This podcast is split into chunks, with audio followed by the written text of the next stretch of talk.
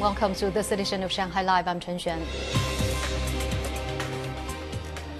Shanghai residents who work in Jiangsu or Zhejiang can apply to be on a white list that removes them from COVID 19 restrictions for new arrivals in the city.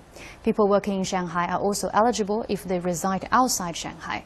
Those on the list will still be allowed to enter restaurants, shopping malls, and other public venues. Zhang Yue finds out more. Li Qiuzhong works at Residential Community Activity Center in Langxia Town, Jinshan District. He lives in Pinghu City, Zhejiang Province. Since he travels between Shanghai and Zhejiang every day, he applied to be added to the whitelist. Two days after I applied, I no longer got the message less than five days upon arrival on my health and venue code pages. Li is not alone. A company based in Fengjing town has more than 100 people who travel between Shanghai and neighboring cities every day. The company has been helping these employees complete the application.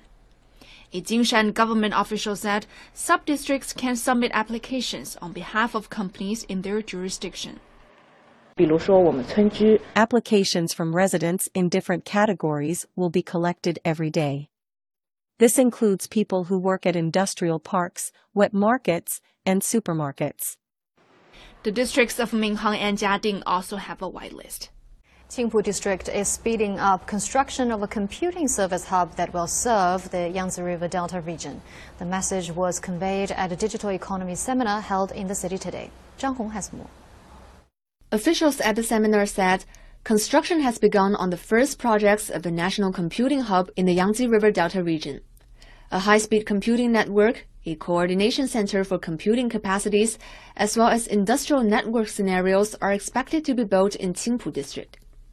Companies including China Telecom, China Mobile, and computing service provider uCloud are involved in the projects. uCloud started its program early and has begun the installation of computers. We are working to help accelerate construction of the China Telecom and China Mobile projects.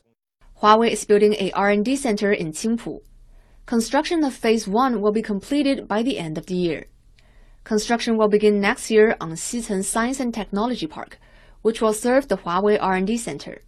At a two-day summit in the Romanian capital of Bucharest, NATO members promised to supply Ukraine with more arms as well as equipment to help restore power supplies. Stephen Rancourt has so. Russian Defense Minister Sergei Shoigu said Wednesday that Russian forces have tested new ways to use missiles, troops, and artillery during the special military operation in Ukraine. Shoigu also mentioned that over 300,000 reservists and volunteers have been trained in two months. Around 8,000 crews of combat vehicles, tanks, the personnel of artillery systems, air defense systems, systems of unmanned aviation and electronic warfare have been prepared in training centers.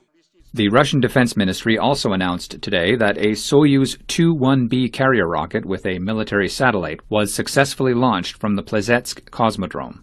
NATO Secretary Jens Stoltenberg on Wednesday said the time to welcome Sweden and Finland as full fledged members of the alliance has arrived. Sweden and Finland abandoned their long standing policies of military non alignment and applied for membership in the alliance after the Russia Ukraine conflict started in February. If Ukraine uh, does not uh, prevail as an independent sovereign uh, state, then of course the membership issue uh, is not at the table at all. And we are helping Ukraine to do so as we speak. German Chancellor Olaf Scholz said in Berlin that Germany and Norway will ask NATO to set up a coordination office to protect subsea infrastructure in light of the attacks on the Nord Stream gas pipeline network. We take the protection of our critical infrastructure very seriously and no one should think that attacks on Europe's critical infrastructure should go unanswered.